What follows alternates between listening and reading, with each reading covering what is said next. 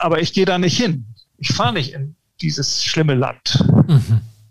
So, und da kam ein Streit zustande. Und dann haben wir eine Pause gemacht und haben gesagt, äh, wir müssen das ein bisschen vorbereiten ähm, und dann nach der Pause darüber weiter sprechen, um zu einer Entscheidung zu kommen. Mhm. Und die beiden ähm, Haupt, die Leitung dieser beiden Teilgruppen, der Transnester und der Moldawier, die haben diese Pause genutzt, um aus der Pause zu kommen äh, mit einer Lösung, indem sie gesagt haben, dies Jahr nicht äh, und nächstes Jahr haben wir ein, ein Hotel oder so eine Art Jugendherberge, mhm. die liegt im Niemandsland zwischen Transnistrien und Moldawien. Herzlich willkommen zum Podcast Gut durch die Zeit, der Podcast rund um Mediation, Konfliktcoaching und Organisationsberatung, ein Podcast von Inkofema. Ich bin Sascha Weig und begrüße dich und euch zu einer neuen Folge. Heute geht es in der Folge wiederum um Mediation. Und zwar gewissermaßen um interkulturelle Mediation und ein Projekt, das in den letzten Jahren von Alexander Redlich, der schon mal hier im Podcast war, Professor an der Universität in Hamburg, ähm, durchgeführt hat, leitend mit Kolleginnen aus der Ukraine, aus Moldawien, aus Russland und aus Transnistrien. Aber dazu wird ähm, Alexander Redlich gleich mehr und ausführlich etwas sagen. Ich begrüße zunächst mal Professor Alexander Redlich. Hallo. Hallo. Ja, vielen Dank. Ja, Alexander, ja. Schön, schön, dass ich dich auch so ganz kurzfristig ne, ähm, mhm. erreiche. Ja. Ähm, und du warst ja schon mal hier auch im Podcast mhm. und hast damals über Mediation in Gruppen und deine Erfahrungen der Konfliktbearbeitung in Gruppen und mit Gruppen gesprochen. Und jetzt im Zuge so meiner Recherchen ähm, bin ich auch nochmal auf dieses Projekt gestoßen oder wurde ich darauf aufmerksam gemacht, dass du schon seit Jahren, also schon über eine Dekade fast, äh, ein Projekt genau um mediative Bearbeiten mit und in Gruppen in Osteuropa und mit osteuropäischen Kolleginnen durchgeführt hast. Darum soll es heute gehen. Mhm, ja. ähm, vielleicht fangen wir so an, dass du erstmal so ein bisschen dieses Projekt erläuterst, was so die, die Anfänge und die Anlässe waren, dass wir so einen Eindruck bekommen, was da wann geschehen ist. Ja, also es gibt ein äh, vom Deutschen Akademischen Austauschdienst ein Programm äh, Ost-West-Dialog im Kontext äh, der, des Bemühens der Europäischen Union um eine gute Nachbarschaft mit den Ländern um die Europäische Union herum. Und äh, da ist diese, eben dieser Bereich äh, Osteuropa, äh, insbesondere in den Ländern der ehemaligen Sowjetunion, mhm. großem Interesse, dass da die Beziehungen stabilisiert werden und sich verbessern. Und äh, wir wurden aufgefordert, eigentlich von ähm, Personen aus Moldawien, Transnistrien 2009, die dort eine internationale Konferenz machten, ob wir nicht an dieser Konferenz teilnehmen wollten. Da seien viele Juristen und äh, andere, aber keine Psychologen und sie wollten mal die sozialpsychologische Perspektive äh, mhm. haben zu dem Konflikt äh, in Moldau äh, mit zwischen äh, dem Staat Moldawien und der ähm, Republik äh, Transnistrien. Das ist also ein sehr schmaler Landstreifen im Osten von Moldawien, mitten eigentlich in dem, also direkt an der Grenze nach der Ukraine, mhm.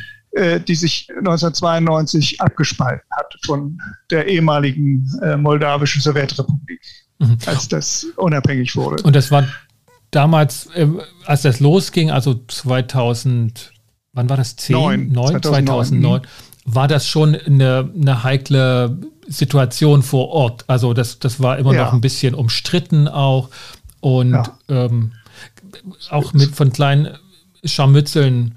Genau. Es ähm, war also es galt als Frozen Conflict eingefroren. Die Gespräche zwischen den beiden ähm, Gebieten äh, hatten 2003 oder so aufgehört. Äh, es war keine Bewegung mehr drin. Und äh, diese Konferenz sollte das so ein bisschen thematisieren und in Gang bringen. Und dabei haben wir äh, festgestellt, dass wir auch ein kleines Forschungsprojekt mit, äh, diesem, mit dieser Aufforderung verbinden konnten, nämlich ähm, äh, haben wir die Aufgabe übernommen, Vertrauenszusammenhänge zwischen transnistrischen Bevölkerungsteilen und äh, moldawischen Bevölkerungsteilen äh, qualitativ zu beforschen. Die haben unabhängig von den Gebietsgrenzen natürlich miteinander lokal ineinander gewohnt und gelebt, diese Bevölkerungsanteile. Ne? Das ist also da nicht ja, ähm, genau. klar getrennt in den Gebieten, sondern die, die wohnen natürlich da auch miteinander und haben dann entsprechenden Bedarf. Naja, also es gibt eine harte Grenze zwischen Transnistrien und Moldawien äh, mit, äh, wenn man da rüberfährt, äh, muss man mehrfach anhalten. Zuerst bei den, bei den moldawischen Grenzbeamten, dann bei der ähm, Friedenstruppe, mhm. die besteht aus Russen und aus Ukrainern. Mhm. Und dann äh, äh, kam die transnistrische, der transnistrische Zoll und hat eben schon Gut, ziemlich also, stark geprüft. Genau, staatsrechtlich eine Grenze. Ja.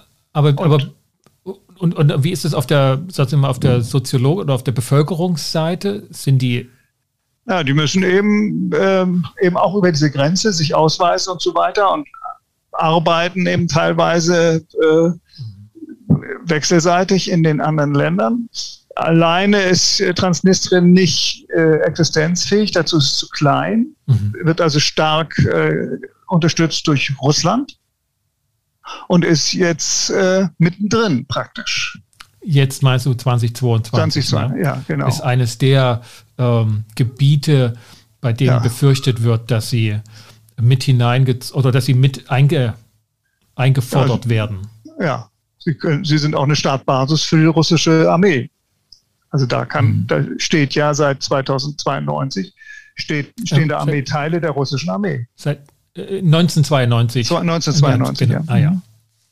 Ah ja, also da ist sozusagen klar. Und ähm, das bedeutet auch, ohne da jetzt vertieft in, in die staatsrechtlichen Fragen zu gehen, aber das soll oder wird von Russland als Teil Russlands beansprucht oder als ja. solches eigenständig anerkannt?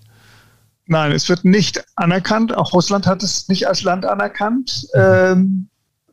Ähm, betrachtet sich selbst als eigenständigen Staat kommunistischer Prägung mhm. also, und äh, ist eben finanziell ziemlich stark abhängig von Russland. Ja, War früher die Panzerschmiede der Sowjetunion.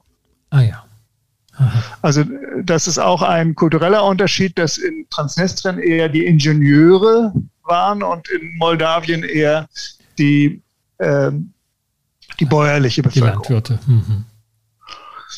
Ja, und das, wir haben dann äh, dort äh, eben aber so diagonal durch die beiden Bevölkerungen, Lehrer, Führungskräfte, mhm. unter anderem auch äh, den Parlamentspräsidenten von Transnistrien, mhm. interviewt zu äh, eben den Fragen, was sie dort äh, als Probleme sehen, wie das Vertrauen aussieht zwischen den beiden Staaten und der Bevölkerung. Und äh, haben sozusagen die Vertrau das Vertrauensspektrum, die verschiedenen Varianten des Vertrauens äh, ausdifferenziert. Da will ich jetzt nicht weiter drauf hm. eingehen. Ja. Das war jedenfalls der Ausgangspunkt. Und ein Element war, dass beide Seiten sagten, ähm, dass sie, also auf der Bevölkerungsebene, mhm. Das sagt Lehrer oder äh, Wirtschaftler, ähm, dass es wichtig wäre, äh, wieder ins Gespräch zu kommen und dass es lokale, kommunale runde Tische geben müsste. Mhm. Das heißt, ja, beispielsweise in einem Dorf, wo die Leute, äh, die Bauern nicht auf die andere Seite zu ihren Feldern kon konnten mhm. oder nur unter bestimmten Bedingungen und so Störungen und Behinderungen mhm. ausgesetzt waren. Okay, das heißt, wenn ich nochmal eure Seite, wie ihr da sozusagen hingekommen seid, das lag so ganz im Kontext der, der Dialog und äh, partnerschaftlichen ähm, Politik zwischen Deutschland und Osteuropa, auch mhm. speziell wahrscheinlich dann auch Russland, die ja sozusagen da ähm, immer auch das, die, die Zieladressat die die, dieses Dialogs waren. Ähm, und daher verständlicherweise sagen, dass vom Deutschen Akademischen Austauschdienst da ein Projekt gestartet wird. Und vor Ort die Beteiligten äh, im Lokalen haben schon nicht mehr miteinander geredet. War das 2009 speziell? Also ich habe jetzt nicht mehr so genau den Kontext äh, historisch vor Augen oder haben die seit 92 nicht miteinander gesprochen? Doch, die haben äh, verhandelt. Es gab immer eine Verhandlungsgruppe. Mhm. Äh, 5 äh, plus 2 hieß das. Da waren also ähm, die, die beiden Kontrahenten, Transnistrien und Moldawien. Mhm. Dann gab es die OSZE als Mediator, mhm. Russland und die Ukraine als Mediatoren und die EU und die USA als Beobachter. Das war ah, die Gruppe. 2 ja. plus Fünf. fünf. Äh, also fünf plus zwei. Fünf plus zwei. Und die Ukraine. Und, dass und diese Gespräche hatten aufgehört irgendwann mhm. äh, 2002. Und Ukraine und Russland sozusagen als Mediatoren heißt, weil die einfach natürlich interessiert waren, dass dort nichts aufflammt oder ja. auch einseitig überspringt.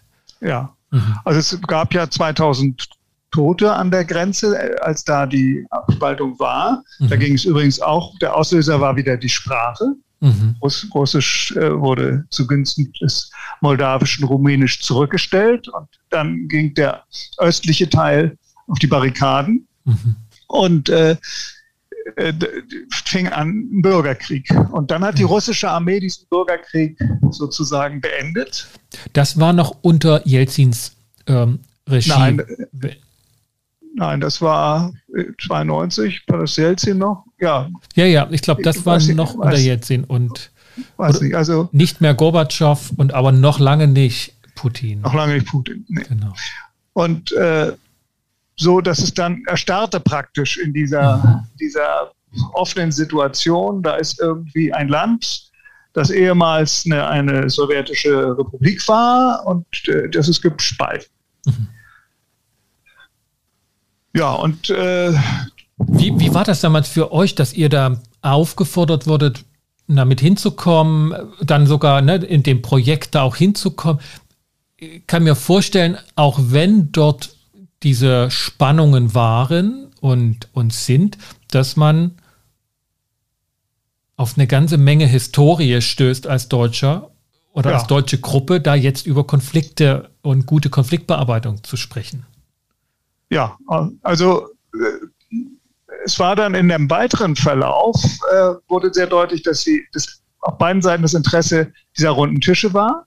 Mhm. Ähm, also, und wir fanden, ähm, haben dann einen Antrag beim DAD, das muss man immer jährlich machen, so einen mhm. Austausch äh, haben wir in Gang gebracht. Das wurde gefördert dann, dass wir da äh, unter dem Motto Moderation von Konflikten in mhm. Gruppen eben äh, unser Angebot dort äh, verbreiten sollten und mit denen weiterentwickeln sollten.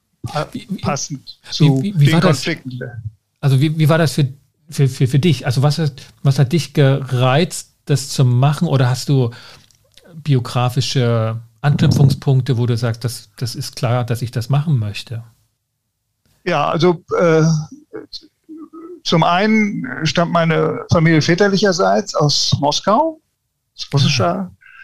Ursprünglich kommt die Familie aus Hamburg-Altona. Ah, daher der Alexander. Dann, ja, ist dann in den, äh, in den, napoleonischen Kriegen, nach den napoleonischen Kriegen nach äh, äh, Russland ausgewandert, ein Teil, Aha. und ist dann ähm, mein Großvater war im Arbeitslager im Gulag und ist, als er freigekommen ist, mit der Familie rausgekauft worden. Die stalinistische Regierung brauchte Geld mhm. und die Verwandten in Deutschland haben meine Familie rausgekauft. Und ich bin dann 1947 staatenlos noch geboren. Wow. Staatenlos, weil in ja, Deutschland geboren, aber nicht ähm, von deutschstämmigen. Also ja, es hängt von meinem Vater ab. Mein Vater ist, äh, hat die sowjetische Staatsbürgerschaft abgelegt und die wurde ja. ihm auch gar nicht mehr mitgegeben sozusagen und die mhm. deutsche hat er nicht angenommen. Ah, das und, ist ja interessant. Ja, also mitten im Kalten Krieg 1952, da war ich irgendwie vier, fünf, haben die äh, anderen Kinder äh, immer hinter mir hergerufen, Stalin. Ich kann mich daran nicht erinnern, aber mein Vater hat dann gesagt, so jetzt wird er Deutsch. Ja. ja. Und oh. dann sind wir Deutsch geworden. Oh ja.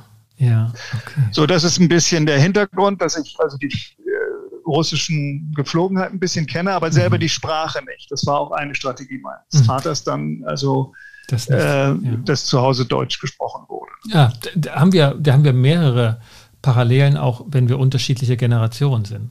Ja. Zum einen der Name, ne? Sascha ist aha. der ja, aha, genau. Verniedlichung von Alexander. Genau. Ja. Ja, und wir wurden dann in Deutschland, wir sind, also ich bin auch in Moskau ein paar Jahre als Kind gewesen, meine Brüder noch länger. Ähm, und uns hat man dann Lenin immer genannt. Ach ja. also ja.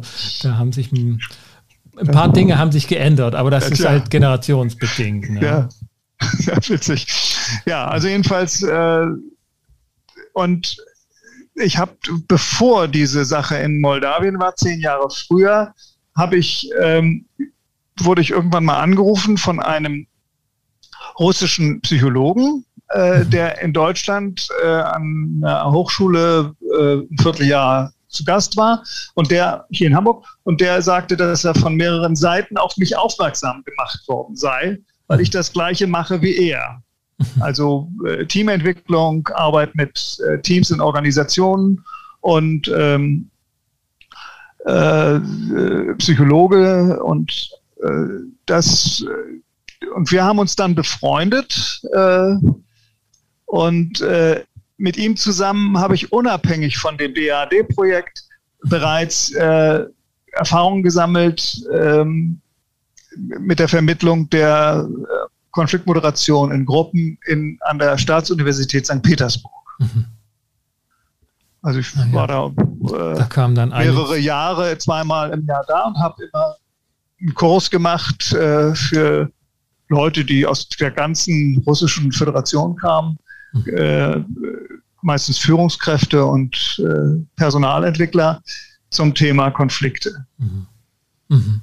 Das war so der Punkt, dass das dann für dich, aber auch für andere, die dich sozusagen dann kannten, naheliegend war, ähm, dich auf dieses Projekt da aufmerksam zu machen. Ja. Ja, das war noch anders als Projekt äh, in das DRD-Projekt in äh, Moldawien kam dadurch zustande, dass einer meiner Studierenden, früheren Studierenden, inzwischen an der moldawischen internationalen freien Universität der Dekan für Internationales war und diese, diese Konferenz veranstaltete. Und der mhm. hat auf, de, äh, auf dem persönlichen Weg Level eine E-Mail geschickt. Ja. So es ist es zustande sich. gekommen. Es fügte sich so im Jahre 2009 dann. Das war 2009. Und dann haben ja. wir eben äh, bis 2015 in Moldawien Weiterbildung auf Bedarf der mhm. dortigen Mediatoren äh, mhm. an den Universitäten und interessierten mhm. äh, Professorinnen und Professoren gemacht. Und da waren zwei Universitäten beteiligt, die, eine staatliche pädagogische Hochschule und diese freie unabhängige Universität. Also ihr habt dann Leute praktisch ausgebildet für, für praktische Moderations- und Mediationstätigkeiten. Genau. Ähm, die waren, so habe ich jetzt verstanden, auch vorgebildet in der Form, dass sie also mit psychologischen, sozialpsychologischen, kommunikativen, ähm, pädagogischen Konzepten soweit als Studenten vertraut waren oder zumindest Anknüpfungspunkte hatten. Und das waren ja, die Multiplikatoren. Und Moldawien hat schon 2007 ein Mediationsgesetz. Moldawien hat schon 2007 ein Mediationsgesetz bekommen. Ne? Ja. Und äh, da waren Interessierte, also diese, diese Hochschullehrkräfte arbeiteten mit äh, Praktikerinnen aus dem Verband der Mediatoren zusammen und die luden sie dann ein. Wir hatten dann immer so 30 Personen in den Kursen etwa, die äh, von denen die meisten Praktikerinnen und Praktiker waren. Und dieses Gesetz, also das will ich nur zur, zur Klärung, weil ich es mir nicht ganz alleine erklären kann jetzt, dieses Gesetz 2007, das ist keines, was sozusagen nach EU-Richtlinien gefordert war. Das, haben, das hat Moldawien genau. ganz eigenständig ähm, aufgesetzt. Mhm. Ne? Und ja. ähm, durchaus eine interessante Parallele auch. Ich glaube, es gibt es auch im Russischen so ein Mediationsgesetz, mhm. ja. ähnlich in der mhm. Zeit, aber ja. unabhängig von den europäischen Gesetzeswerken, die also ja. im Zuge dieser Richtlinienpflicht mhm. erlassen wurden. Das nur nebenbei. Okay, das heißt, ihr seid dann dort ähm, tatsächlich in Ausbildung gegangen, ihr habt die Leute äh, fortgebildet, die haben wahrscheinlich dann auch praktisch gearbeitet. Also genau, wir haben, wir haben dann auch äh, nach dem dritten Kurs, den wir da gemacht haben, haben wir äh, auch dann so Fallbesprechungen gemacht von Konflikten, die sie bearbeitet haben. Also die hatten also auch Fälle. Ne? Ja, ist ja genau. durchaus etwas, was wir ähm, ja. sonst ja in der Mediationsszene anders hören immer. Ne? Man bildet sich aus und dann wartet man. Ja, nee, nee, die hatten also schon, also auffällig war, dass die zuführenden Personen zu den Mediatoren oft Dorfpolizisten waren. Die hatten gesagt, hier Leute, ihr habt hier Streit, geht ja. mal dahin, das ist ein Mediator. Okay, also das heißt, da gibt es noch die Institution des Dorfpolizisten, genau, der nicht alles alleine regeln will. Genau, so war ja. das okay. in vielen Fällen. Oder äh, typischer Fall war, dass es in Transnistrien äh, Schulen gibt, äh, bei denen, in denen Kinder waren, deren Eltern gerne wollten, dass diese Kinder auf Rumänisch unterrichtet wurden, mhm. um später in Rumänien studieren zu können. Mhm. Und das war nicht. Und, und Transnistrien ist ein weltoffener Staat äh, äh und hat sich so ge, mhm dargestellt. Anführungszeichen das, das, waren gerade zu sehen, ist, aber nicht zu hören. Ja, ja. also dass es erlaubt war, diese rumänische, äh, den rumänischen Unterricht zu machen in Transnistrien, mhm. aber nur in kyrillischer Schrift. Das bedeutete, dass die Lehrer keine Lehrbücher hatten mhm. äh, für und damit Bedingungen nicht erfüllt haben, die äh, sozusagen für den Schulabschluss äh, relevant waren, um in Rumänien anerkannt zu werden. Ja, also das also war verunmöglicht. So, ja, das waren so die typischen ja, Störungen und Behinderungen, die da stattfanden. Ja, das war nicht erwünscht, aber erlaubt. Das sind ja immer die so. zwei. Und es gab eben beispielsweise äh, zwei Schulleiterinnen, die miteinander im Streit waren, wo wir eine Mediation oder die Kolleginnen aus Moldawien und Transnistrien, die aus, also mhm. gemischt waren, als Tandem gearbeitet haben, mit den beiden äh, in dem Hotel, in dem wir waren, eine Mediation gemacht haben. Wir haben unten gesessen äh, und die haben oben gesessen und haben diese Mediation gemacht und zwischendurch haben wir uns ein bisschen verständigt. Mhm. Und da ging es darum, dass die transnistrische Schule, also 250 Kinder mit der Lehrerschaft, jeden Tag um 1 Uhr über die Grenze fuhr zu einer moldawischen Schule und dort in den Räumen der moldawischen Schule äh, eben den Schulunterricht für die transnistrischen Kinder machte. Mhm. Weil sie keine eigenen äh, Schule, keine eigene Schule hatten, kein eigenes Gebäude ah, hatten. Das war praktisch die Schule das, dort. Also genau, das Schulgebäude das war, in Moldawien.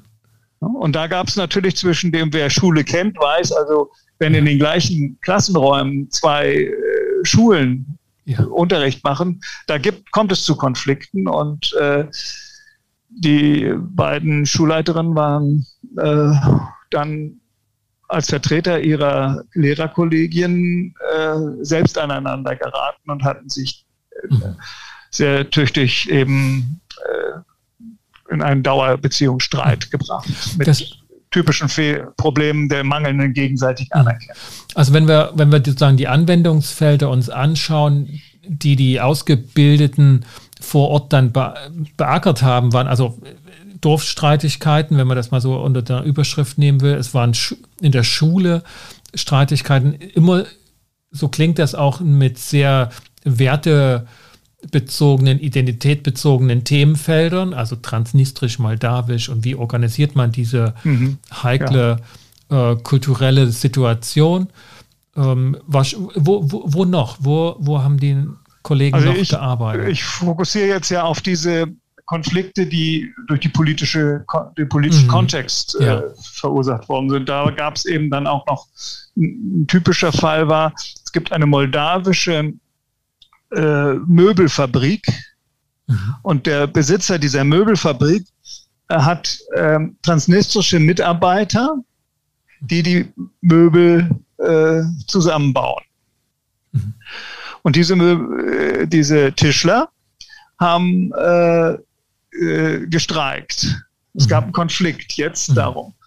Die Mediatoren, einer aus Transnistrien, einer aus Moldawien, die damit gearbeitet haben, haben dann festgestellt, die transnistrischen Tischler sahen sich gar nicht als die Arbeiter dieser Fabrik, mhm. sondern als ein eigenständiger Zulieferer.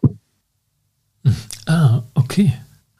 Das hing auch damit zusammen, dass sie teilweise eben das Holz mitbrachten äh, und äh, das war alles nicht so klar abgegrenzt. Auf jeden Fall, so dass ah. äh, kategorial diffuse Grenzen waren. Und äh, der, der äh, Besitzer dieser Fabrik musste lernen, dass er umzusteigen auf ein Zuliefererkonzept sozusagen. Mhm. Und so, dass das ausgehandelt wurde und nicht äh, eben über die, äh, die Arbeit, den Arbeitslohn abgerechnet wurde, sondern über Preise. Ah, das, das praktisch so ein ähnliches Konzept gab vor Jahren, dass man halt in eine Werkstatt gehen darf und dort die Geräte nutzen darf.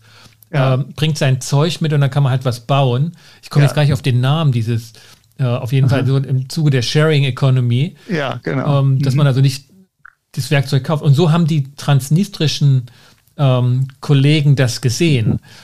Und ja, wobei sie eben nicht dort etwas bauen und dann selber verkaufen, sondern verkauft hat schon.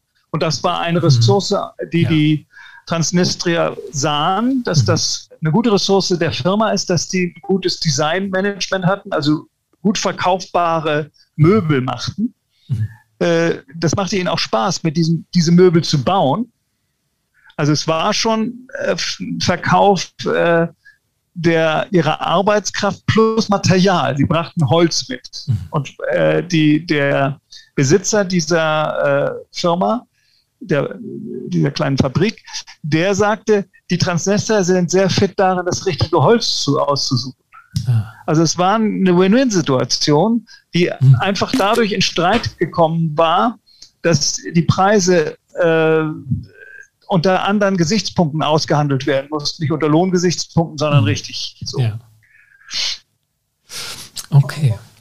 Und das war ganz erfolgreich so. Mhm. Und, und, ja, und äh, dann gab es natürlich massenhaft ganz normale Konflikte in Familien, äh, wo es um Erziehung ging oder in, in, in Arbeitsteams, mhm. äh, wo es etwas häufiger, als ich das kannte, das kannte ich nicht, irgendwann in 80 Prozent der Fälle, würde ich mal schätzen, äh, darum ging, dass da irgendjemand in der Arbeitskette in, ein, in, einer Firma, im Büro oder sonst wo saß, der seine Arbeit gar nicht machte. Mhm. Aber Cousin war, in ja. Anführungsstrichen. Mhm. Also jemand, der irgendwie der Neffe des Direktors war und so weiter, die Qualifikation gar nicht hatte, aber trotzdem da saß und irgendwie Abteilungsleiter war. Und, und ja, auch kommandiert hat.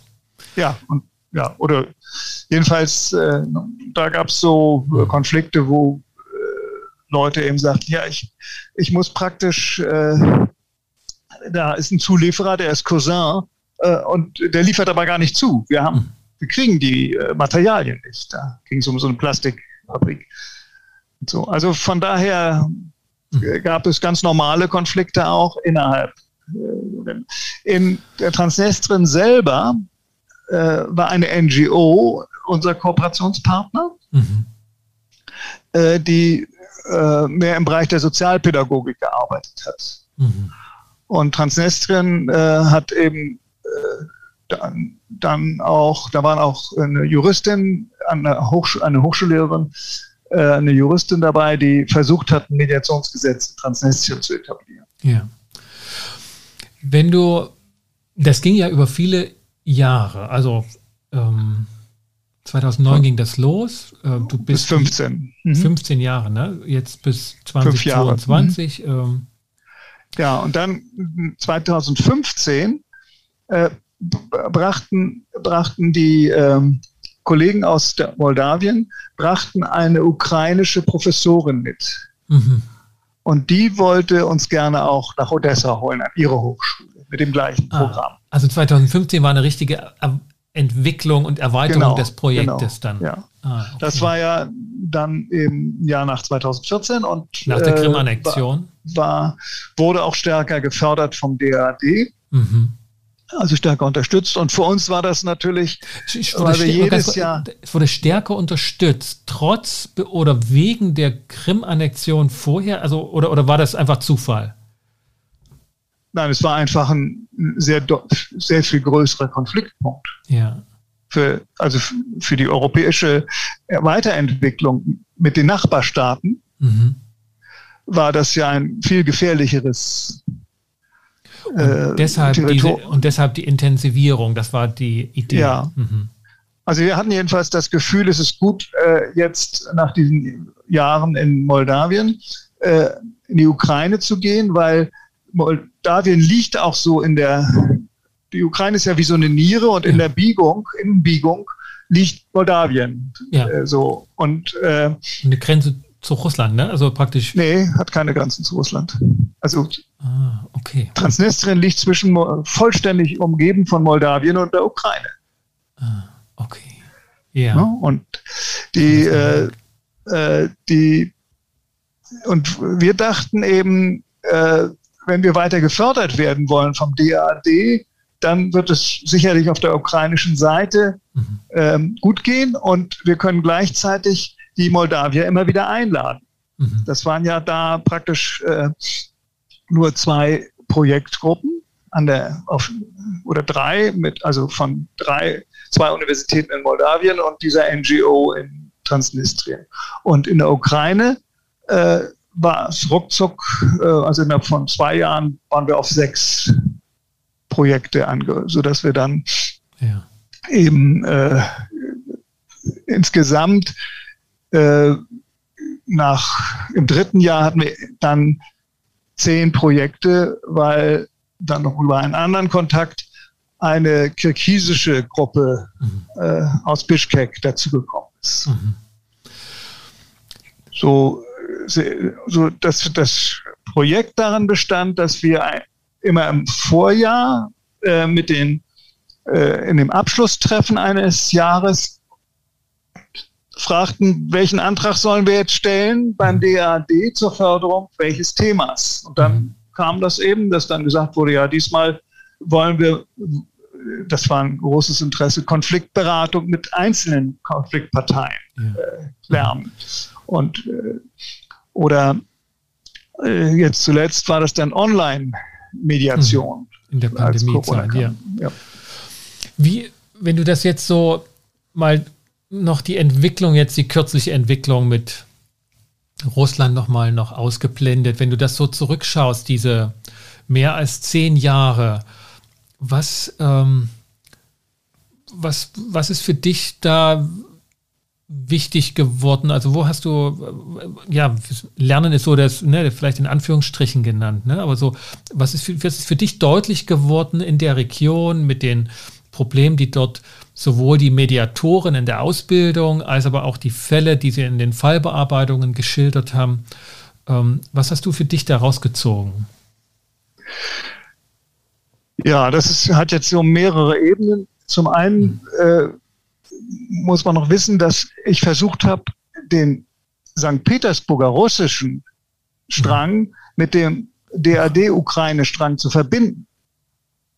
Mhm. Also ich habe in Hamburg äh, äh, die einige russische Professorinnen und Professoren mit den ukrainischen zusammengebracht und sie haben gemeinsam eine strategische Planung für den Aufbau von Mediationsbüros, äh, äh, also kleinen Mediationszentren mhm. sozusagen an den Hochschulen äh, gemacht.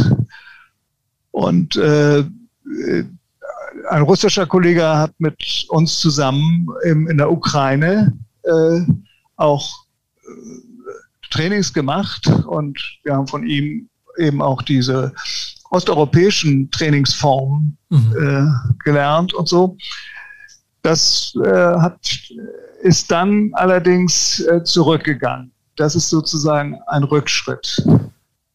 Dann, also, was, was heißt dann? Also von welcher Zeit hast du also, im Kopf? Äh, von 2016 bis 2019 ging das noch so. Ich glaube, im Frühjahr 2019 äh, war der letzte Kontakt. Mhm.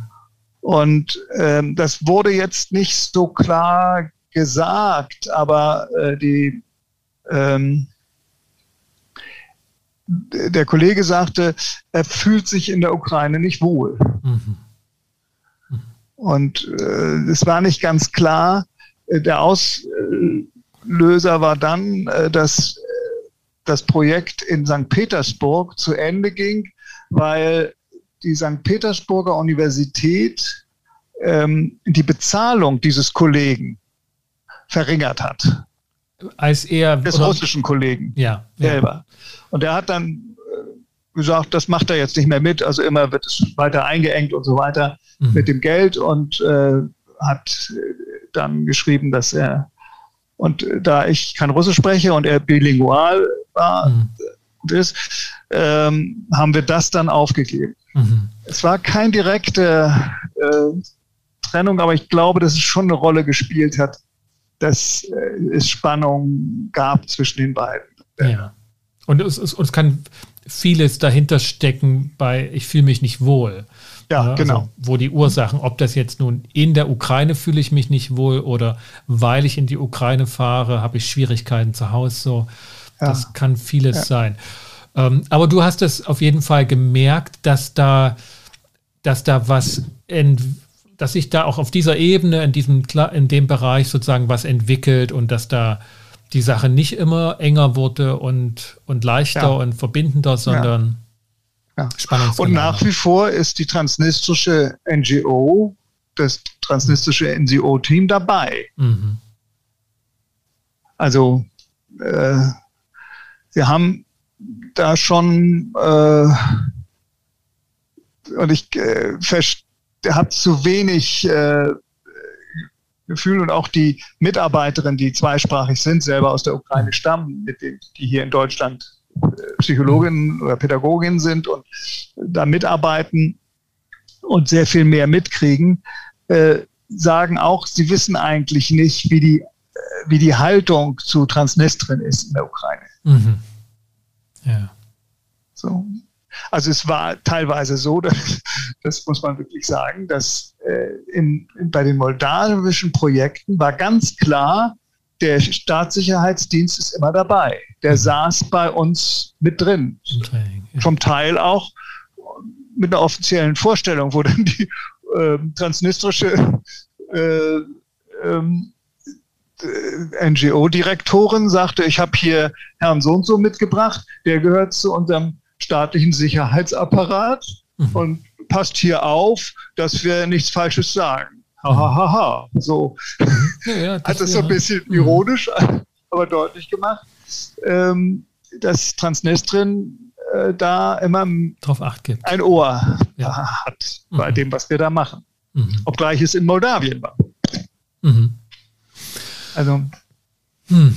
Jetzt. in der Ukraine ist mir das nicht äh, untergekommen. Da weiß ich jetzt nicht, wie weit äh, bei unseren Posen das schien mir nicht der Fall zu sein, dass da mhm. irgendwie staatlich ist. Ich habe auch den Eindruck gehabt, im Vergleich zwischen den St. Petersburger Professoren und den ukrainischen Professoren, dass die ukrainischen äh, Leute richtig in Aufbruchstimmung waren. Ja. Wir machen eine bessere Gesellschaft, mhm. während die russischen ähm, Professorinnen und Professoren sehr ernüchtert wirken.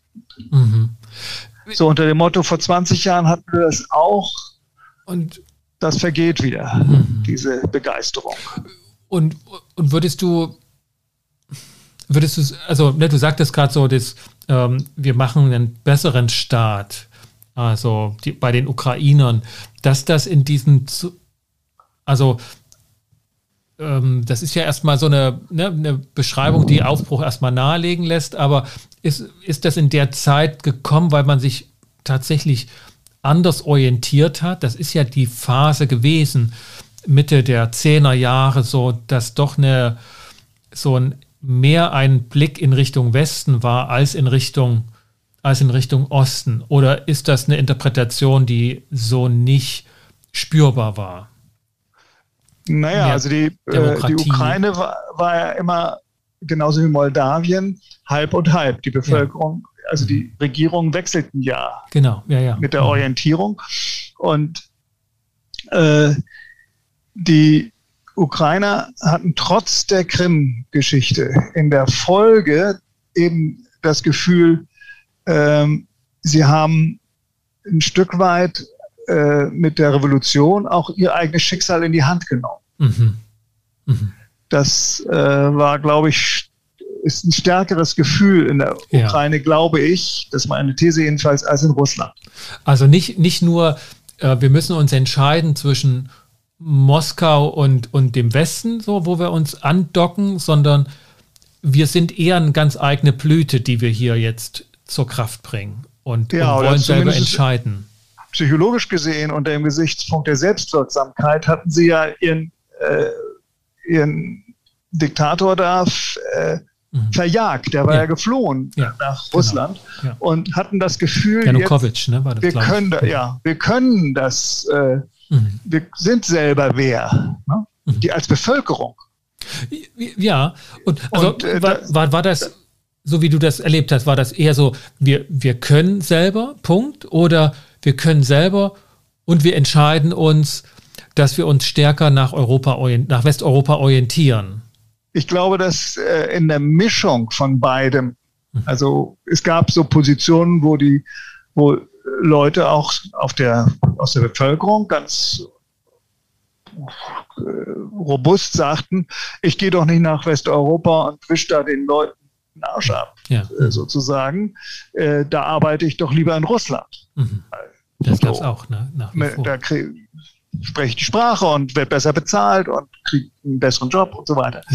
Ja. Äh, und andere sagten eben, träumten davon, äh, eben in Paris zu studieren oder äh, diese Freiheit zu haben. England und, zu arbeiten.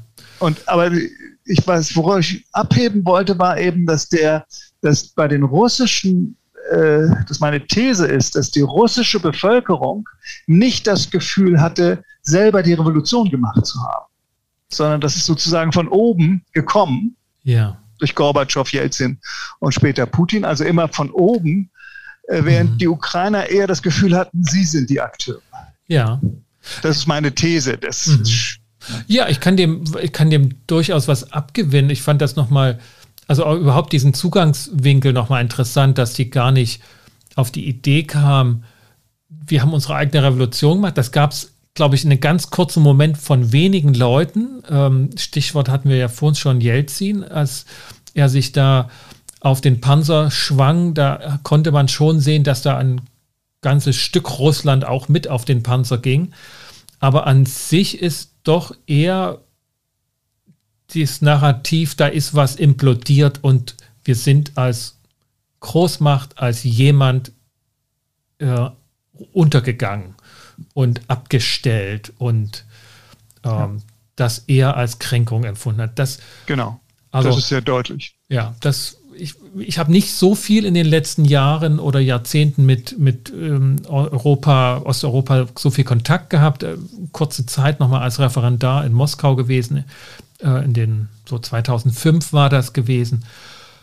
Aber da merkte ich diesen, also eher diesen Stolz, jetzt geht es wieder los. So, das war, mhm. nachdem Putin so die, die Oligarchen, den Rodorowski gerade auch mhm.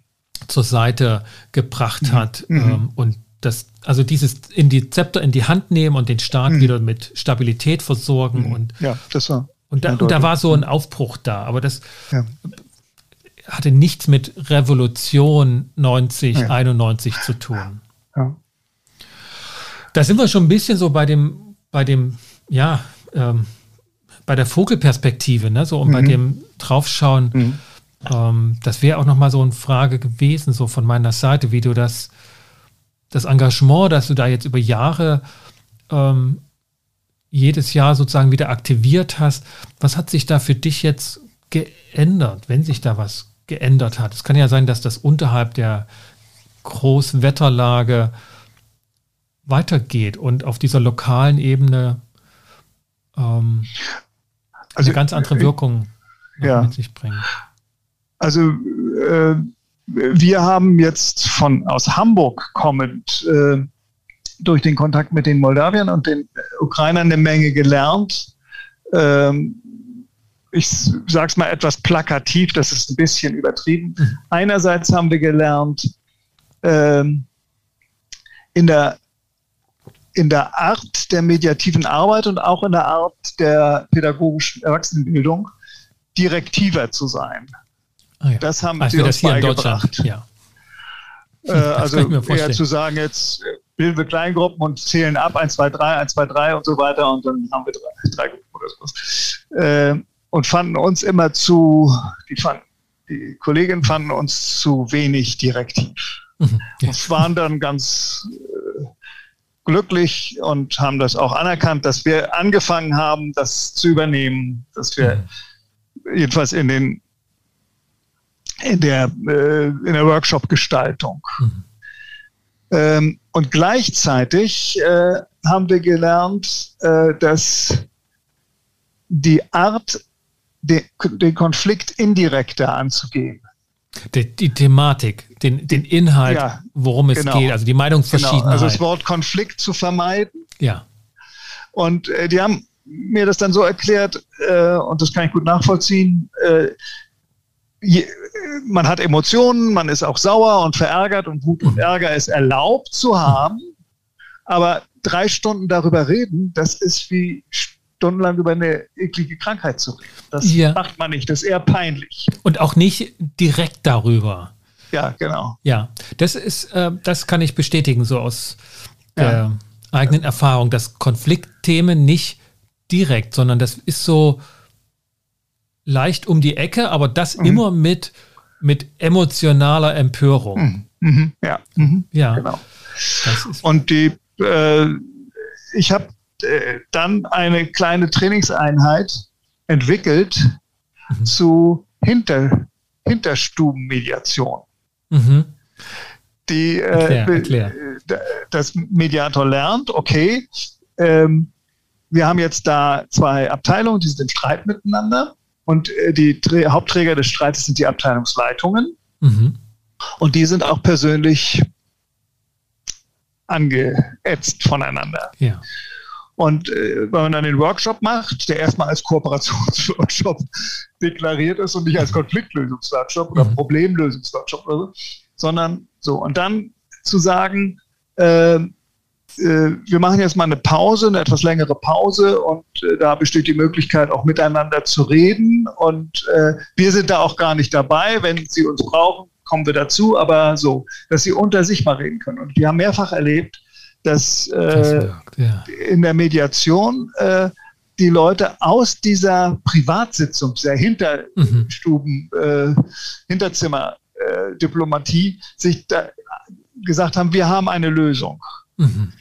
Ich habe es auch selber direkt erlebt, nicht nur in der Mediation sozusagen vermittelt über die Kollegen, die die Mediation durchgeführt haben, sondern auch in einem, einem, bei einem Streitpunkt in Moldawien, in einem, einem Kurs, den wir selber gegeben haben. Da tauchte nämlich das Problem auf, ob wir äh, den zweiten Besuch in Moldawien in Transnistrien stattfinden lassen, dass wir dort äh, in einem mhm. Hotel unterkommen. Die Transnistrier wollten das, äh, waren auch eigentlich dran, weil wir schon mehrfach in Chisinau, also in Moldawien, gewesen waren.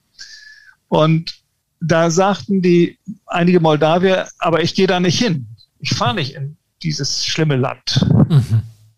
So, und da kam ein Streit zustande. Und dann haben wir eine Pause gemacht und haben gesagt, äh, wir müssen das ein bisschen vorbereiten ähm, und dann nach der Pause darüber weiter sprechen, um zu einer Entscheidung zu kommen. Mhm. Und die beiden ähm, Haupt, die Leitung dieser beiden Teilgruppen, der Transnester und der Moldawier, die haben diese Pause genutzt, um aus der Pause zu kommen äh, mit einer Lösung, indem sie gesagt haben, dies Jahr nicht äh, und nächstes Jahr haben wir ein, ein Hotel oder so eine Art Jugendherberge, mhm. die liegt im Niemandsland zwischen Transnistrien und Moldawien. Mhm. Und das ist für das beide war, Seiten. das haben die sozusagen dann ausgearbeitet, aber erst dadurch, dass es nicht in der Öffentlichkeit äh, besprochen wurde. Und mit der Ankündigung nach der Pause wird hier wieder direkt drüber gesprochen. Genau, ja. ja. Okay, ja, das ist, das ja. ist ähm, sozusagen der, die berühmt, der berühmte Vergleich auf den Gerichtsfluren, ja, der dann auch angeregt wird, weil man aus dieser unangenehmen Situation raus muss. Ja, genau. Ja, da ist es also äh, dieses einerseits direktiver und andererseits indirekter. Da bin ich mhm. also etwas weniger preußisch geworden, sage ich mal, mhm. mit der Direktheit. Mhm. Und äh, die, die äh, und ansonsten äh, habe ich äh, eigentlich festgestellt, dass die Alltagskonflikte ganz, ganz ähnlich sind. Es ist der Hauptpunkt ist nach wie vor, dass das Schlimme an einem Konflikt ist nicht der Konflikt, sondern die Eskalation ja, in dem Moment, wo es dann um persönliche negative Eigenschaftszuschreibung ja, umschlägt. Ja, die Lösungsversuche, die einseitigen, unabgesprochenen ja, genau. Lösungsversuche sind einfach das, was aufregt. Ja, genau. Mhm. Und eben die, die äh, Stereotype über die andere Seite und negative Eigenschaftszuschreibung das ist das, äh, was dort auch dann eben in der, in der Mediationsphase, in der man in Tiefe geht, immer wieder rauskommt. Und, und die, ähm, also dass das ganz ähnlich ist, aber die Kontexte sind häufig ähm, eben sehr gewöhnungsbedürftig für, äh, für jemanden aus dem Westen, also für uns. Also dass die, dass man eben diese Cousins mit einrechnen musste. Mhm. Das äh, spielte eine, äh, langsam eine Rolle. Dann, dass zum Beispiel Wohnanlagen, Konflikte in Wohnanlagen, mhm. ähm, abhängig davon waren, dass es eben häufig städtische Wohnanlagen waren. Es ja. schwang immer, wenn da Konflikte zwischen den Bewohnern waren, es schwang immer irgendwie mit der Konflikt zwischen der Wohnanlage als, als Mieter äh, oder Bewohnergruppe und der Behörde, die da immer die irgendwie mhm. nicht alles nicht richtig machte. Ne? Mhm. Die zuständige Wohn Wohnungsbehörde. Und warte, ist das auch bei denen, wie ich das so aus den russischen Städten, dass die alle zusammen wohnen in einer Wohnung, also dass da mehrere Familien in, in der Wohnung sind und dass dort einfach die Konflikte immer auch zwischen den Wohnbewohnungsbewohnerfamilien stattfinden? Ja, ich habe es jetzt nicht so direkt, also eher auf dem gleichen Flur oder äh, Konflikte im, im, Garten oder im, im mhm. drumherum. Okay. Mhm. Ähm, ist das anders. Das weiß ich jetzt nicht. Das kann gut sein, dass es auch. Äh, also die Wohnverhältnisse also, waren immer fand ich, also so auch, sind immer, also kein Wunder, dass sich da gestritten wird. Ja, so, genau. Ist halt doch eine andere. Ja, ja. Andere also wir hatten viele klassische Familienstreitfälle äh, in diesem, in dieser Zeit, wo es darum ging, dass sich äh, Schwiegertochter und äh, äh Schwiegermutter eben nicht verstanden und äh, ganz viel war äh, Probleme, weil viele von den Männern im Ausland arbeiten. Mhm. In und Russland Tage und eben war. auch in ja. Rumänien beispielsweise arbeiteten, dass äh, dann äh, klassische Paarprobleme auftauchten, mit der Kindererziehung auch äh, immer wieder was war und die äh, Einmischung der Großeltern, der Babuschkas, äh, eine Rolle mhm. spielten. Das waren so mhm. Äh, Konflikte zwischen Familien haben wir relativ wenig gehabt. Und wenn, dann waren sie eher äh, in der Wohnanlage, nicht ja. in einer, lebten nicht in einer Wohnung. Nee, ja, dann ist das wahrscheinlich ein, also so ein typisch Moskau Phänomen. Ja, das kann gut sein, ja. ja. Gut. Ja. Das wären so die, die Felder und die Erfahrungswerte, ne, die ihr da als ja, also, Mediatoren auch gemacht habt. Ja, und so unter interkulturellen Gesichtspunkten ruhig etwas robuster ranzugehen. Mhm. Sie, ich habe immer wieder gemerkt, dass sie mitberechnen, ja. dass da jemand aus einer anderen Kultur kommt, Das merkt man daran, wenn sie einem was erklärt haben. Mhm. Ne, dass, dass sie immer denken, okay, ich würde mich nicht so verhalten wie dieser Redlich, äh, so, der ist viel zu ja. wenig emotional und mhm, man genau. weiß immer nicht. Aber das ist eben so, das ist eben Deutscher. So. Ja, genau. Also Emotionen haben eine andere Konnotation dort. Emotionaler genau. Ausdruck von ja. Ärger ja. oder Unverständnis ist auch mein Erfahren, dass es nicht so sehr ist, oh, Gefahr, jetzt emotionalisiert zu werden, das ist jetzt Risiko, das kann, das kann alles ja, in die Luft genau. gehen, das, das Pulverfass, mhm. sondern das wird eher gewürdigt als, das ist ehrlich.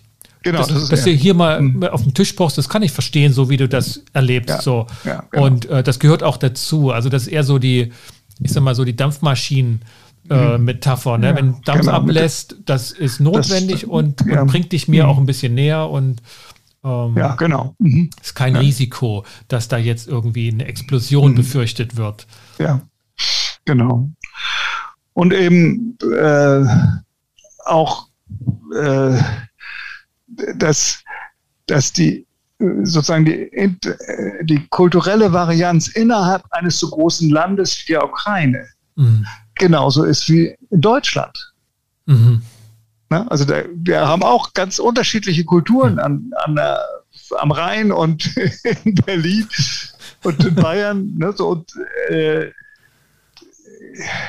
das spezifisch Deutsche ist eigentlich erst, ist, finde ich, nachrangig. Man muss genauer gucken. Ne? Ja, kriegt man nur aus Nicht-Deutschland, macht ja, man genau. sich dann ein Bild, ja. Ja, genau.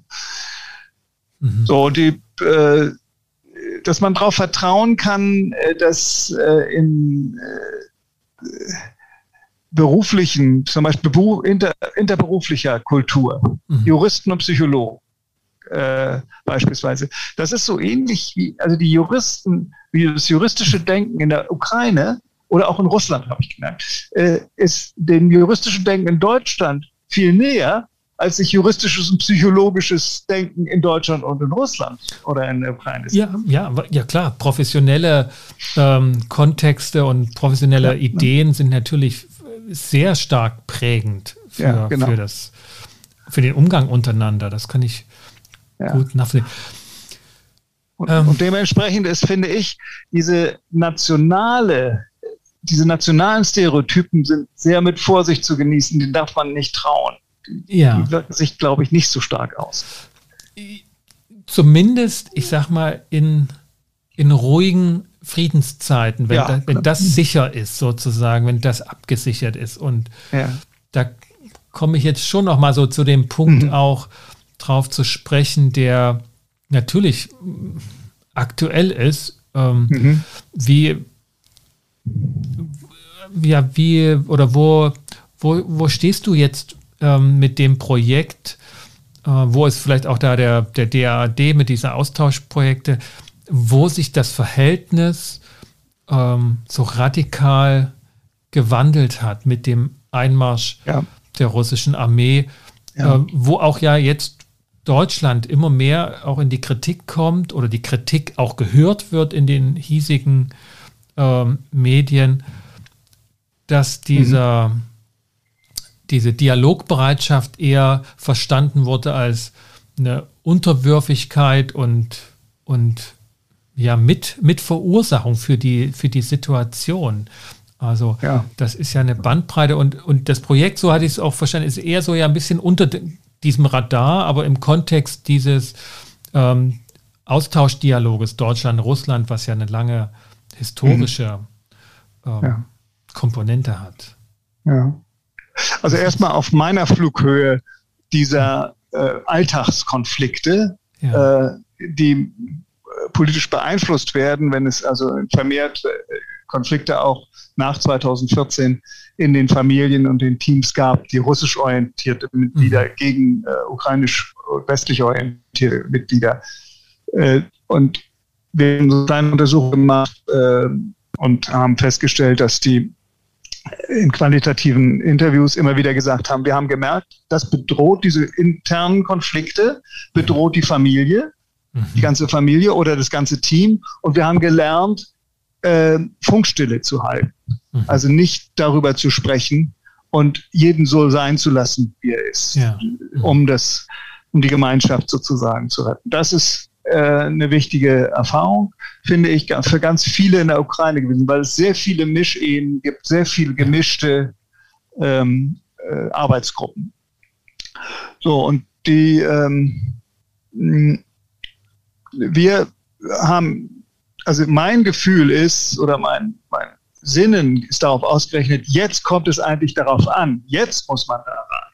Jetzt müssen wir weiter auf dieser, wie gesagt, auf dieser Flughöhe äh, und die Projekte weitermachen, äh, aber anpassen an die Gegebenheiten. Das ist jetzt bei dem Projekt 2022, das, da hatten wir angefangen auf Wunsch der äh, Kollegen aus Bischkek, aus der Ukraine und aus Moldawien, eben, dass wir deeskalierende Ko Polizeikommunikation zum Thema mhm. machen wollen. Mhm. Und das passt jetzt gar nicht mehr in die Ukraine. Nee, das kann ich mir das, vorstellen so dass ich das jetzt umgestaltet habe in zwei Linien, also die Kirgisen, äh, die Moldawier und die deutschen Gruppen machen weiter das Polizeiprojekt und in der Ukraine machen wir konfliktsensitive emotionale Unterstützung von Menschen in Notlagen mhm. als Thema. Mhm.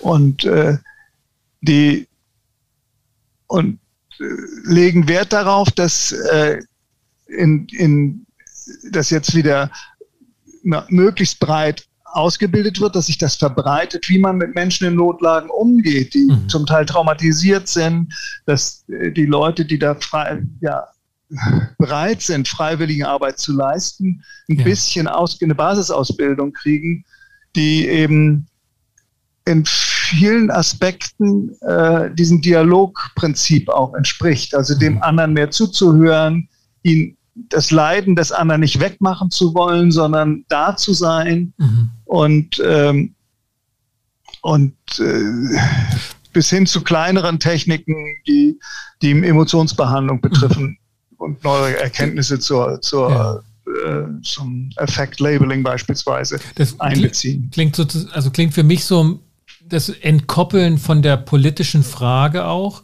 wo steht derjenige, dass das jetzt nicht relevant hat, ja. sondern da ist einer in Not. So ein bisschen wie das deutsche Rot, äh, also das Rote Kreuz, der Gedanke, ja. ne? Da ist ein Verletzter und es mhm. spielt jetzt keine Rolle, auf ja. welcher Seite der Soldat steht, der wird jetzt verarztet. So, ja, ne? genau. Ja, und es, wir haben eben. Wie äh, kommt das an? also, was, was denkst du, wie das ankommt? Ähm, naja, wir haben gefragt, was sie brauchen und die sagen, ja, ich bin jetzt geflohen als Professorin äh, aus der Ukraine über Odessa nach Ismail. Ja. Die, wir haben hier dann an, an der Universität in Ismail eben angefangen, mit, der, äh, mit dem Bürgermeister Kontakt aufzunehmen und äh, wo können wir helfen mhm. mit unseren Studierenden. Mhm.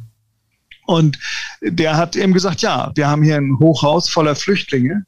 Mhm in, innerukrainischen Flüchtlinge. Und da gibt es viel zu tun. Die brauchen viel Zuspruch. Ja. Persönliche, mhm. also ein bisschen Beziehungsstützung auch. Ne? Die mhm. sind, haben alles verloren in Charkiw oder woher sie ja. gerade kommen. Also das heißt Und, aber, dort geht es jetzt nicht um den Austausch, also es sind jetzt keine Konstellationen, wo diese nationalen, kulturellen Punkte aufeinandertreffen, sondern wir haben jetzt Flüchtlinge, die müssen versorgt werden, da werden wir gebraucht. Genau. Und sie haben existenzielle psychosoziale Probleme. Ja. ja. Sie, sie haben das Gefühl von Hilflosigkeit und Kontrollverlust über ihr Leben. Mhm. Und das macht was mit ihnen. Ja, also verloren, Traumatisierung ja. Äh, und so weiter. Und wir haben die Triage eben auch äh, in diesem Bereich, dass man eben sagt, da sind welche, die kommen alleine klar, resilient mhm. und so weiter. Dann gibt es diejenigen, die brauchen Psychotherapie. Mhm sehr intensive Förderung mit Profis. Und äh, hier haben wir den Bereich von den Leuten, die eine Laienberatung äh, brauchen. Also dass jemand da ist, der ihnen zuhört, der ihnen das nicht versucht wegzumachen, sondern es anerkennt, dass das Leiden da ist. Und das ist ja ein wichtiges Prinzip in der Mediation auch, das ja. Anerkennung des Leiden der ja. beiden Seiten. Ja. Und wenn dann eben Konflikte auftauchen, das, die tauchen natürlich auf, haben sie, die sollen diese Freiwilligen ein bisschen mehr Sicherheit zusammen. Ich bin da nicht ganz hilflos, sondern ich mhm. kann dann, habe dann eine Strategie, äh, den Konflikt, ähm, mhm. über den Konflikt ähm, mit, oder mit dem Konflikt umzugehen. Ja. Ich muss ja. jetzt nicht die Leute vereinzeln und dann psychosozial ja. arbeiten. Ich kann sie gemeinsam auch genau. ähm, genau. miteinander ins Bearbeiten von Konflikten ja, bringen. Also äh, wenn jetzt da beispielsweise innerhalb äh, der Familie jemand ist, äh, der in die Depression rutscht mhm.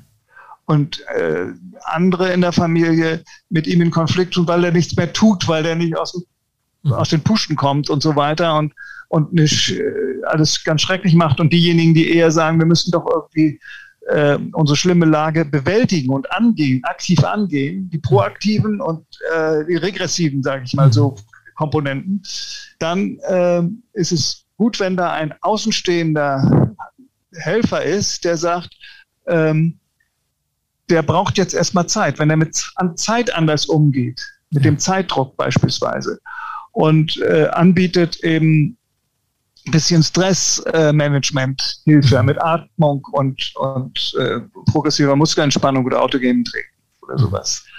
Ja. Ähm, dann ist es schon mal eine Hilfe. Sowas soll, soll da laufen. Ne? Damit fangen wir jetzt an. Und die äh, Kolleginnen und Kollegen in, äh, an den Universitäten in der Ukraine haben ja schon jetzt einige Erfahrungen gesammelt mhm. damit und fangen eben, äh, wir wollen jetzt auch bei der, auf der Forschungsseite zwei Linien fahren, indem wir einerseits äh, die Betroffenen selber befragen, was sie für mhm. Bedürfnisse, auch tiefer liegende Bedürfnisse haben. Und wir wollen erfahrene ähm, äh, Ersthelfer nach ihren äh, guten Methoden, Best Practices äh, ja. fragen mhm. und das zusammentragen und weitervermitteln. Wow. Und dabei mhm. spielt mhm. hier und da eben immer wieder äh, beispielsweise Misstrauen mhm. einer Person mit ukrainischer Abstammung gegenüber dem Nachbarn, der russischer Abstammung mhm. ist, beispielsweise und umgekehrt. Eine Rolle spielen, ja. So.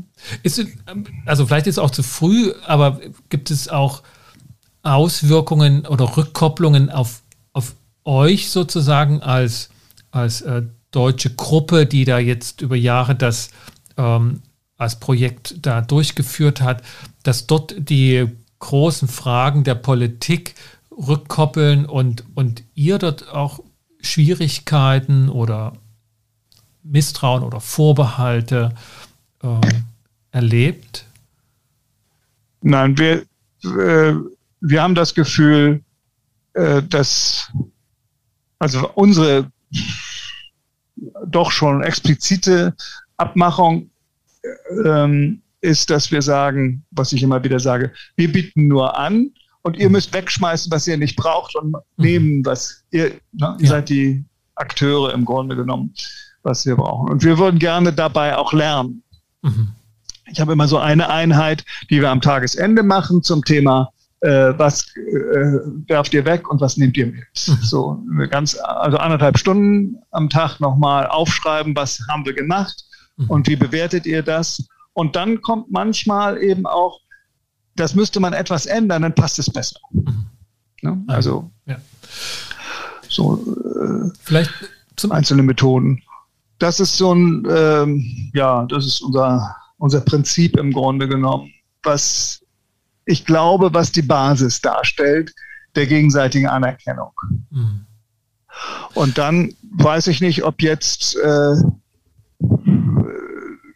was aufkommt in diese Richtung. Die, die, die Deutschen sind irgendwie falsch oder haben sie falsche Richtung. Ich habe eigentlich das Gefühl nicht. Also in den letzten, wir hatten jetzt ja seit dem 24. auch zwei Konferenzen. Mhm äh, habe ich nicht den Eindruck, äh, dass sie irgendwie, äh, es kam jedenfalls keine negative Stimmung irgendwie auf. Mhm. Ja. Sie waren sehr interessiert daran, was kann man machen und wohin soll das gehen und wie können wir Konflikte und psychosoziale Unterstützung verbinden und was ist Ressourcenorientierung und was so ja. solche Punkte. Gut. Alexander, gibt es Punkt oder den wir gar nicht angesprochen haben, aber der, der für dich sozusagen aus deiner Perspektive über diese langen Jahre also, des was Projektes. Was nochmal wichtig ist, ist, glaube ich, eben auch, dass man eine Beziehung aufbauen muss. Also das, äh, ich kenne jetzt äh, die moldawische Gruppe ja seit 2009, 2010. Ähm, da, ne, also da sind zwei Professorinnen, die ich jetzt schon sehr lange kenne. Ja. Und äh, da hat sich eben eine Beziehung entwickelt. Äh, und äh, ein Beispiel, sage ich mal, wir hatten zu Anfang in Moldawien immer äh, Dolmetscher, eine russisch, eine, eine rumänisch und eine englisch. Da haben, in mhm. Moldawien haben wir Englisch äh, gesprochen anstelle von Deutsch. In, in der Ukraine sprechen wir jetzt Deutsch. Und wir haben immer eben Doppelübersetzungen in Rumänisch und Russisch gehabt. Und äh, das, darauf hat die rumänische Seite sehr viel Wert gelegt zu Anfang. Mhm. Obgleich alle Russisch sprachen. Ja. ja mhm. Hätten wir also mit Englisch und Russisch wären wir klargekommen. Und im dritten Jahr trat die eine Professorin auf mich zu und sagte, ähm, wir haben jetzt so überlegt, das ist immer so aufwendig, wir können das mit dem Rumänisch lassen. Mhm. War nicht mehr notwendig zu zeigen genau, und genau. darauf zu bestehen.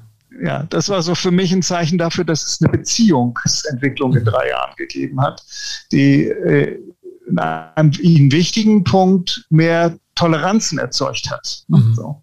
Ja. Das war so. Und ich glaube auch, dass sie bestimmte Vorstellungen von uns Deutschen haben. wir haben einmal so eine, eine äh, interkulturelle Übung gemacht, äh, die wir entwickelt haben zum Thema Gruppenidentitätsdialoge. Mhm. Also sich an, ranzuwagen an die Vorurteile und die Stereotype, die man voneinander hat. Und da haben wir eben die deutschen, äh, die ukrainischen und die moldawischen äh, Personen in so drei, in so sternartiger Form mhm. zusammengesetzt mit einem Sprecher in der Mitte, so dass drei Sprecher in der Mitte waren und die ihre hin, die Gruppen mhm. hinter. Und dann haben wir da eben äh, darüber gesprochen, wie ist das gewünschte Selbstbild der drei mhm. Gruppen. Wie, was sehen Sie sich jetzt in dieser Konstellation? Mhm. Wie sehen Sie sich selbst? Und das ausgetauscht. Ja, ja. Und mhm. in einem nächsten Schritt, sodass sie voneinander wissen. Mhm. Und dann in einem nächsten Schritt eben welche, äh, welche äh, positiven Seiten sehen wir an den anderen. Das Fremd bis Positives mhm. Und im dritten Schritt äh, der Hauptpunkt, äh, den die anderen wissen müssen, dass wir das nicht so gut finden. Ja. Mhm. Und äh, das war auch so eine Sternstunde im Grunde genommen, dass das eine Methode war, die, äh, mit der sie jetzt gear häufig gearbeitet haben. Den, ja. Um sich Dinge zu sagen, die sie nicht gut finden, um das sagen zu können. Ja, genau. Dass das, das so eben, gelingt. Mhm. Ja, so langsam sich rannähert und von einem Selbstbild ausgeht, dass man weiß, okay, das ist für ihn das gewünschte Selbstbild, da ist er besonders empfindlich. Mhm. Na, und damit muss ich vorsichtig umgehen. Es ist im Prinzip äh, eine Strategie, um vorsichtiges Umgehen miteinander ja. zu, einzuüben. Und dadurch, äh, da hat es auch viel, viel Humor und Lachen gegeben äh, über die Stereotypen, die so ein bisschen entspannend auch ist. Ne? Mhm wenn, äh, wenn sie dann gesagt haben, also diese ähm, die äh, rumänischen Moldawier, also die, die haben doch eine größere Ähnlichkeit mit den mit diesen trockenen sachlichen Deutschen immer gut pro, gute Programme pünktlich zu sein und so weiter darauf legen die auch viel Wert mhm. äh, und wir in der Ukraine sagten die, nehmen das lockerer. Ne? Wir haben da mehr andere Zeitvorstellungen. Ja. Das war, fand ich ganz interessant, so mitzukriegen. Ja. Gut. Soweit. Alexander, vielen Dank für den Einblick in diese, ja, ja wie, wie, kann man Gerne. sagen, fast schon Graswurzelarbeit. Ja. Dort ähm, Mediationszentren aufzubauen ähm, in Konflikten, die vor Ort einfach über Jahre hinweg schon äh, existent mhm. sind, ähm, zu arbeiten. Mhm. Und jetzt so in der ähm, großen Phase der Ungewissheit, was, was wird. Ja. Ich, ja. ich drücke dir die Daumen, ihr ja, und euch, dass ihr da. Ähm, also jetzt kommt es jedenfalls, finde ich, drauf an und wir werden das, äh, man merkt so ein bisschen auch, dass äh, die neu hinzukommenden Schwung mit reinbringen und äh, das ist, es geht voran. Auch gerade durch in dieser Zeit dieses sehr starken Rückschlags für den Dialog. Das ist, das ist ja ein riesiger Rückschlag, finde ich, auch äh, für das Grundprinzip des Dialogs in der Mediation. Ja, ja. Also ich, ich ja, das ist ähm, auf ich, ich, glaube, diese, diese Ebenen, die du, die du angesprochen hast, sind da enorm wichtig. Ne? Dieses unmittelbare ähm, zwischen den Menschen zu vermitteln und dann gibt es aber auch den, den großen, die Großwetterlage, wo Dialog die letzten Jahre stark gefördert war ne? und, und jetzt in, in, in Misskredit kommt durch ja, diesen Einmarsch. Genau. Und ähm, und es wird, ein, es wird vermutlich ein, so eine Art äh, Überspüleffekt haben, dass äh, wenn man mit Dialog, dem Begriff Dialog kommt in der Mediation auf einer kommunalen oder familiären mhm. Ebene, dass Leute kommen und sagen, äh, das kennen wir ja, das, äh, mit dem kann man keinen Dialog führen. So. So. Das glaube ich fast nicht. Also das ich sehe, eine, ich ich sehe die Gefahr, dass das ja na, mit Lügnern kann man nicht fahren. Ja, keine Mediation. Okay. Das, das ist, ja, ja, dieses Überschwappen und wenn das ja. Länger sich so im Krieg separiert, dann wird das wahrscheinlich auch auf die unteren, untersten Ebenen, Kommune, ähm, kommunalen Ebenen kommen. Das, das, ja, mhm. das kann sein. Ähm, aber ich finde, ja, wir werden auch, es sehen. Ja. Und ich hoffe nicht, aber ja, ne, wir, wir werden schauen. Ich denke aber auch auf der oberen, also auf der großen Ebene, dass dort das Prinzip von Dialog unter Ausschluss von ganz wichtigen Nachbarn, das offenbar oder höchstwahrscheinlich die letzten Jahre auch da ähm, gefahren wurde, auch, auch, in, auch gerade von deutscher Politik, dass das zumindest mal hinterfragt wird. Und ja. dass der schillernde Begriff des Dialoges ähm, seine Schattenseiten gezeigt hat. Aber das, ähm, das ist noch zu früh, glaube ich, um, um mhm. letzte Schlussfolgerungen daraus zu ziehen. Ja. Die Diskussion, glaube ich, hat gerade erst begonnen. Ja. Vielen Dank für das ausführliche, ja, intensive Gespräch. Ja. Das war Dank mir für deine Betreuung und war sehr, sehr nett auch von dir zu hören, dass du eben jetzt aus äh, Russland stammst und ähnliche Erfahrungen ja, hast. Also zumindest, zumindest Kindheitsjahre da verbracht, mhm. die ja doch am bekanntesten oder am bekanntlich sehr prägend sind und, und mhm. auch für mich. Ähm, aus Russland stamme ich nicht wirklich, aber ja, mein mhm. Bruder ist auch da geboren tatsächlich, mhm. aber ich habe ein paar Jahre mhm. dort verbracht und bin dafür auch sehr dankbar. Ähm, mhm. ja, es hat mich sehr gefreut. Da also, finden wir vielleicht auch nochmal Zeit. Schön. Mach's gut. Danke dir. Ich danke Tschüss. dir. Tschüss. Das war mein Gespräch mit Professor Dr. Alexander Redlich von der Universität Hamburg zu seinen Projekten, ähm, Mediationszentren aufzubauen, Mediationskompetenzen für eine dialogische Konfliktkultur in Osteuropa mit moldawischen, ukrainischen, russischen und transnistrischen lokalen Vertretern, die seit 2009 in diesen Projekten tätig waren. Wenn dir oder Ihnen diese Episode gefallen hat, dann hinterlasst doch wieder eine Bewertung und abonniert diesen Podcast, wenn ihr das noch nicht getan habt. Sagt Freunden und Kollegen Bescheid, dass es diesen Podcast gibt, der zu Konfliktcoaching, Mediation und Organisationsentwicklung hier Experten interviewt und ausführliche Gespräche dazu führt. Ich freue mich, dass du und sie wieder mit dabei waren. Verbleibe mit den besten Wünschen. Kommt gut durch die Zeit. Ich bin Sascha Weigel, euer Host von Inkofema, dem Institut für Konflikt- und Verhandlungsmanagement in Leipzig und Partner für professionelle Mediations- und Coaching-Ausbildungen.